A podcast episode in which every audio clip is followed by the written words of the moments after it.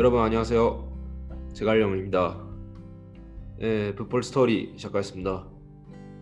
예, 오늘도 예, 스페인에서 축구를 했던 저의 친구랑 스페인 축구에 대해서 이야기를 하겠습니다.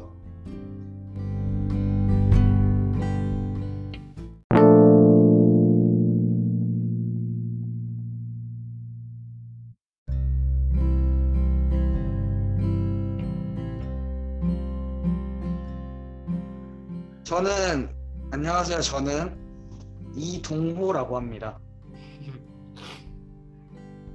어, 안녕하세요. 일단은 제가 스페인에 가게 된 계기는 어, 한국에서 7살 때부터 축구를 시작을 했는데 이제 어렸을 때부터 스페인에 가고 싶은 게 스페인에서 축구 선수가 되고 싶다 이게 꿈이었어요.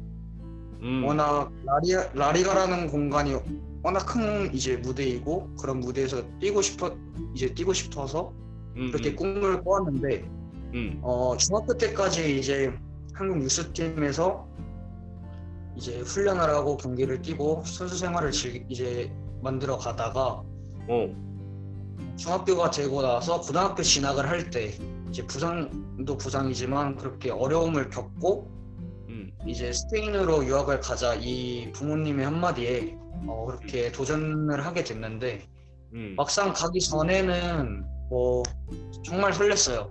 아, 거기 가서는 이제 제가 듣기로는 음, 이렇게 체력 훈련 같은 것도 없고 음, 그냥 오로지 공 가지고 이제 훈련을 하면서 힘든 훈련을 한다. 이렇게 들어가지고 정말 재밌겠다라고 생각을 해서 어, 설레는 마음으로 스페인에 갔는데 음, 이제 가고 나서부터는 좀 많이 달랐죠 상황이. 음, 언어적인 문제도 그렇고 뭐 예를 들어서 축구하는 부분도 그렇고 모든 게 뭔가 생활 부분 같은 게 전부 틀리니까 음, 많은 어려움을 겪었죠 스페인에 가서. 음, 이게 이제 가게 된 계기인데 음, 가고 나서도 말씀드릴게요 가고 나서도 어 일단은 축구장에 들어갔을 때 언어적인 문제는 솔직히 말해서 음, 그때 까대 때니까 중학교 때니까 큰 문제는 없었어요. 어, 뭐 전술적인 부분이나 이런 부분은 경기 때 들어갈 때는 이제 그때는 훈련을 통해서만 제가 축구를 알아갔어야 됐었으니까 음, 훈련하는 부분에 대해서는 그냥 눈치껏 이렇게 어, 그- 하면 됐었었는데 어, 정확하게 이해는 하고 있지 못하는 거죠. 앞 사람 하는 걸 보고 따라하는 정도가 됐었었는데. 음, 이렇게 하고 나니까 이제 매번 뭔가를 이해하고 정말 어떻게 이거를 이 훈련을 하는 의도를 알아야 되는데 그걸 알지 못했던 거죠 저는. 음, 그렇게 하면서 그렇게 훈련을 하면서 지내가다가 음, 어 이제 훌, 훈련도 힘들었어요. 그 짧은 훈련을 하, 하는데도 이제 공 가지고 집중적으로 왜 이 선수들이 스페인 선수들이 이런 훈련을 하는지 처음엔 이해가 안 갔어요. 어, 처음엔 이해가 가진 않았는데 음, 어 하고 이제 훈련을 통해 하다 보니까 경기를 제가 많이 보러 다녔었거든요. 지금 어, 대화하시는 분이랑. 어, 경기를 많이 보러 다녔는데 어, 그쵸 그쵸. 용 Y O N G 같이 갔었는데 어 굉장히 뭔가 전술적인 부분도 뭐 낮은 리그도 똑같아요. 그냥 못하는 사람 하나 없이 그냥 전체적으로 요구하는 플레이를 움직여주고 그 안에 음, 이제 창의적인 플레이가 나온 거죠. 유기적인 어. 움직임을 통해서 상대를 뚫어, 뚫어 나가려고 하고 음, 예를 들어서 한국 같은 경우랑 비교해 보자면 물론 한국도 못하는 나라는 아니니까 이제 그런 부분에 대해서 조금 뭐라 그래야 될까 그 어, 경기를 딱 보면은 뭐 뭐라는지 몰랐어요. 어, 근데 이제 스페인에서는 달, 이제 달랐던 게 조금씩 보였던 거죠. 이거를 이 훈련을 하니까 이런 게 나와야 되고 음, 저 훈련을 하니까 이런 게 나와야 된다. 그 훈련 안에 이제 경기장 예를 들어 우리 시험을 보면은 공부할 때 그 안에 답안이 있잖아요. 어, 그런 부분들이 저 저한테는 조금 많이 느껴졌었고 음, 어, 이제 경기를 딱 보면은 음, 이 여기 팀의 뭔가 그런 뭐라 그래 색깔을 알겠다. 그리고 훈련을 하면은 그 이제 경기에 대한 집중적으로 이제 훈련을 하다 보니까 어, 회복이라든지 전술 훈련이라든지 그런 부분들이 저한테는 정말 뭐라 그래야 될까 좀 어, 아 여기가 스페인 축구구나 음. 라고 느낀 거죠. 어, 그러고 나서 훈련이 많이 힘들, 힘들진 않아도 어, 어, 그 안에서는 정말 배우는 게 많다고 느꼈어요. 한국에서는 그냥 이 훈련이 뭐 예를 들어 1시간에서 1시간 반이면은 음. 빨리 끝났으면 좋겠다.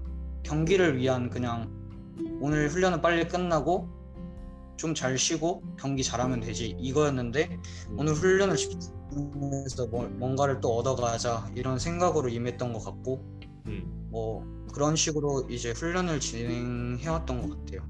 어, 진짜 느낀 게 많았구나. 너무 많아서 이게 어려웠어요. 근데 사실상 음,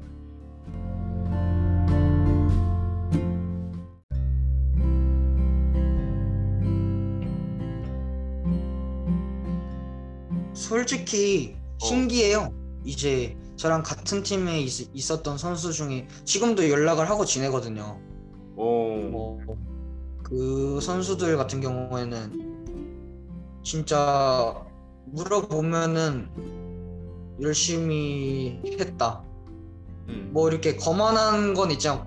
약간 자기만의 스타일이 있으니까 어, 그냥 훈련했다. 내가 부족한 부분을 채웠다. 이런 부분들을 강조하고 있으니까 음, 말하는 게 그 올라갔 그만큼 올라갔던 선수들은 그만큼의 대가를 치르지 않았나. 어. 싶어요. 진짜 그러면 스페인에서 외국인이 진짜 성공하려면 뭐 성공이라는 게 프로 프로 구단에 들어가는 거 아니면 프로 구단에서 활약을 하는 게 뭐 성공이긴 하잖아. 아무리 프로 구단에서도 경기 못 뛰면 그냥 성공이라고는 말 못하고 그렇죠. 어 스페인 애들도 그렇게 경쟁을 하는 스페인 애들끼리도 그렇게 경, 경쟁을 하는데 그렇죠. 어 진짜 한국 한국 애가 거기 들어가서 치열하게 하려면 외 특히 스페인 같은 나라에서 어떻게 해야 될까? 뭐 느끼는 게 어, 일단은 스페인으로 이제 선수의 꿈을 가지고 도전하는 선수들에게 이제 말 말해 주고 싶은 거는 음, 물론 저도 그때는 그랬어요. 그 축구 선수가 되기 위해서 왔지. 내가 스페인어 공부를 하- 하러 온 건 아니다. 그냥 난 여기서 정말 훌륭한 축구 선수가 될 거고 이 안에서 성공할 거다라는 그런 큰 꿈을 가지고 왔었지만 음, 저는 사실상 스페인어 공부를 그렇게 생각은 하면서도 완전히 열심히는 안 했던 것 같아요. 음, 아 그냥 애들 만나면서 놀면서 되겠지. 뭐 이렇게 마음을 편하게 가졌었었는데 음, 어 일단은 들어 거기 가는 순간 언어 공부는 무조건 필수로 해야 되는 것 같아요. 음, 그렇게 해야 솔직히 말해서 축구 선수가 그 안에서 될 수 있는 확률은 한국에서 확률 도 낮다고 하잖아요 한국에서 축구 선수가 될 수 있는 확률 음, 근데 스페인에 가면 얼마나 더 어려울까요 그거를 한번 생각해 보시면은 음, 이제 진짜 높은 벽이라고 생각할 수 있는 거죠. 근데 가서 뭔가 문화를 배우고 내가 한국에서만 살았었지만 뭔가 다른 타 지역에 가서 먼 지역에 가서 유럽에 가서 이제 뭔가를 배우고 올 수 있다는 점은 돈 주고도 못 사는 거거든요. 어, 그렇지. 그래서 그 언어 공부라든지 그 축구에 이제 스페인에 대한 축구 어떻게 흐름이 흘러가는지 훈련은 어떻게 하는지 그 훈련 시간은 짧더라도 진짜 뭔가가 잘 될 만한 선수들은 긴 훈련 다 하거든요. 음, 얘네들은 그냥 뭐 훈련하고 경기하고 그냥 쉬고 놀고 술 먹고 이래 약간 이런 편견을 가질 수는 있어요. 거기 안에서 분위기는 그렇게 되거든요. 음, 뭔가 경기 이기고 뭐 하면 피에스타 그냥 축제 음, 그런 분위기여가지고 그렇게 생각하실 수는 있겠지만 분명 뭔가가 다른 선수들은 긴 훈련으로 자기 부족함을 채우고 뭔가를 짚고 나가고 내가 긴 훈련 어디 운동장에 한 운동장에 나가 있으면 어떤 선수들은 훈련을 하고 있어요.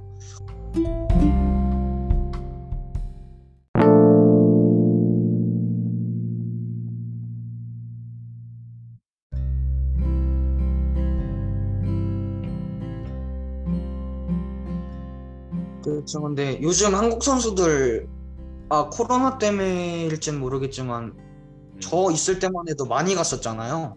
어. 근데 솔직히 말해서 음, 그 중에 성공한 사람 없어요. 스페인에서. 그만큼 그렇게 한국 사람들이 많았었는데도 어, 뭐 높은 리그까지 간 선수는 있겠죠. 저는 근데 그 단계까지도 성공이라고 형이 말씀했던 것처럼 경기를 뛰어야 되는데 뛰다 안 뛰다 뛰다 안 뛰다 요거는 한국에서도 솔직히 할 수 있는 거거든요. 음. 근데 그 선수들이 막상 한국에 와도 눈에 띄 이제 막 약간 진짜 번뜩이게 잘하는 선수가 될 수 있다는 그런 생각을 가질 수는 있지만 저는 그렇게 생각을 안 해요. 음.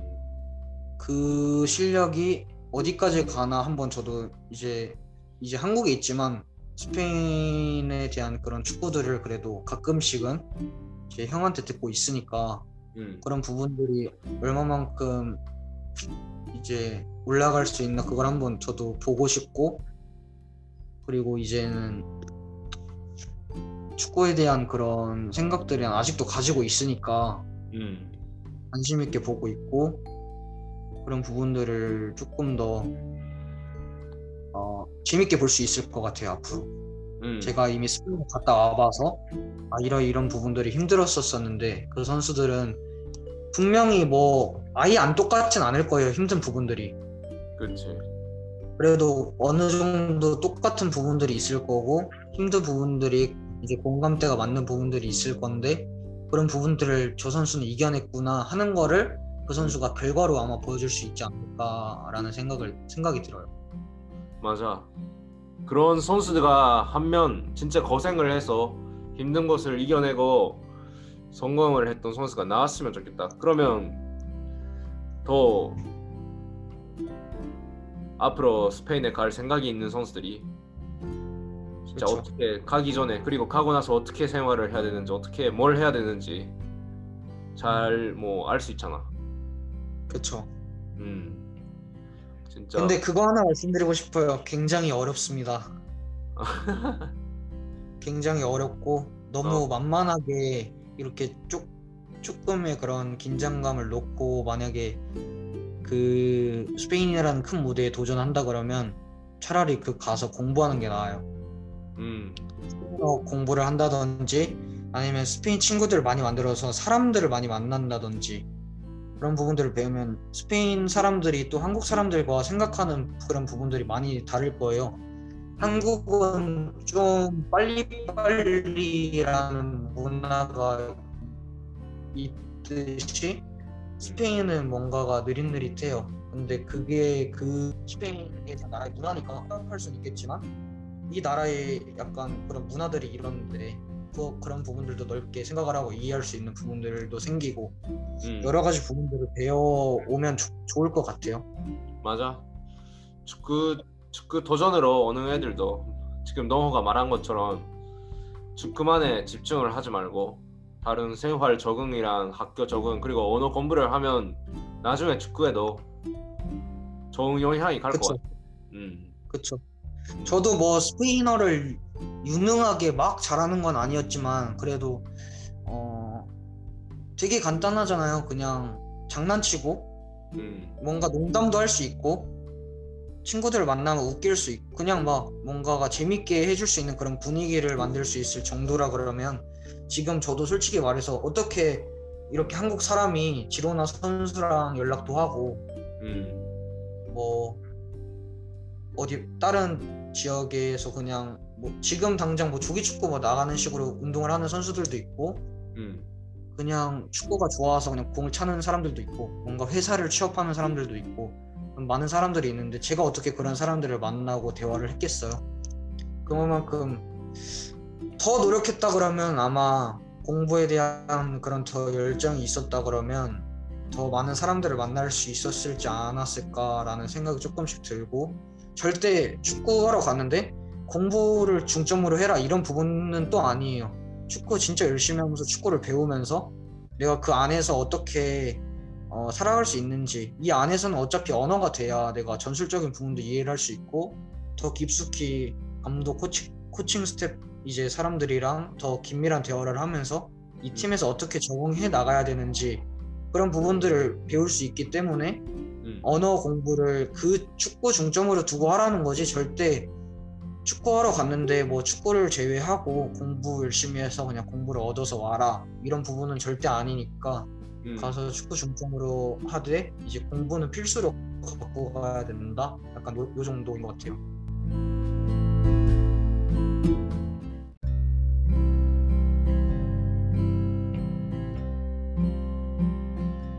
저는 솔직히 언어 공부에 더 충실히 하셨으면 하는 바람입니다. 어, 오케이. 오늘 너무 고맙다.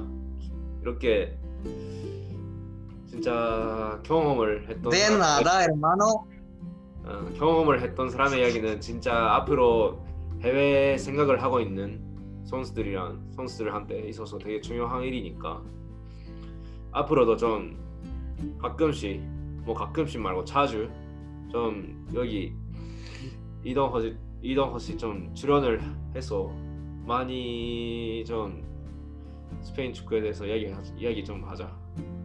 어 그럼요 언제든지 그 말씀해 주세요 어 그리고 다음에는 좀 스페인 축구 지도자랑 그리고 한국의 한국인 축구 지도자의 네. 차이점 같은 건 어때? 이야기. 아 좋죠 좋죠 음.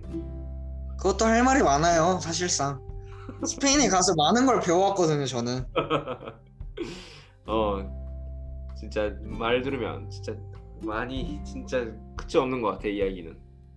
그쵸 저 지금 초반에 주절주절대고 제가 무슨 말 하는지도 잘 몰랐어요 진짜 느낀 걸 그냥 바로 입에 내고 있으니까. 그쵸 저 뭐 종이 보고 하는 거 없어요 그냥 어. 바로바로 느끼는 걸 말하는 거니까 어 그래서 이렇게 라디오 방송 시작했어. 할 이야기가 좋은- 많은 사람한테 이야기 들으려고. 어. 그쵸 좋은 것 같아요 아무튼 오늘은 고마워 너야. 어 감사합니다 저도 어 다시 다음 주나 다시 시간 될 때 또 이야기해서 녹음을 이야기해서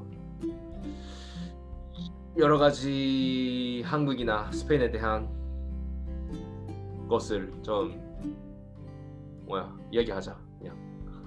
네 음 그럼 아디오스. 아디오스 페오